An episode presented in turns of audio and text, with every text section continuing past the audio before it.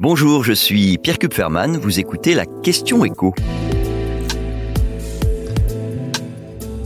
De combien auront augmenté les retraites d'ici la fin de l'année?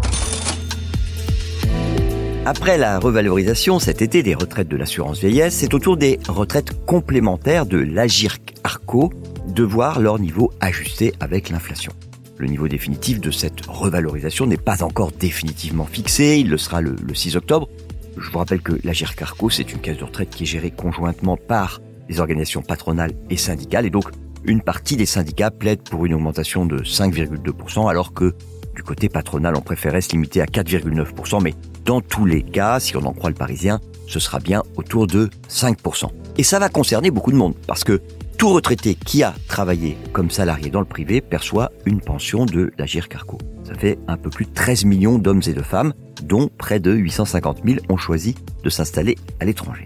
Et surtout, ces retraites complémentaires représentent une part importante des pensions que touchent les retraités. Les derniers chiffres connus sont ceux de 2020.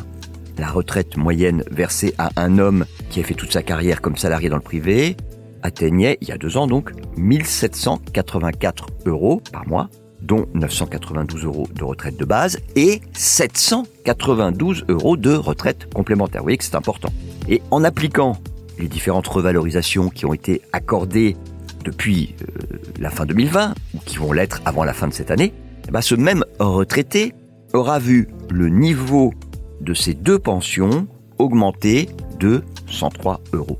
103 euros de plus par rapport à la fin 2020, ça fait plus 5,7%. Donc le rattrapage n'est pas complet par rapport à l'inflation sur la même période. Alors pour les femmes, il y a une grosse différence entre les femmes et les hommes. La revalorisation, elle est la même en pourcentage, hein. on est toujours à 5,7%. Mais comme le niveau des pensions est plus bas, la hausse se limite à 60 euros. On passe de précisément 1049 euros à 1108,50 euros par mois.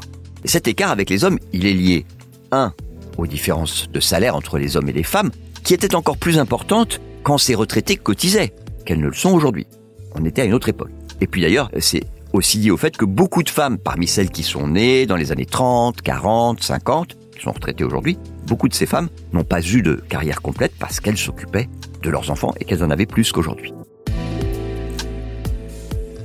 Vous venez d'écouter la question écho, le podcast quotidien pour répondre à toutes les questions que vous vous posez sur l'actualité économique. Abonnez-vous sur votre plateforme d'écoute préférée.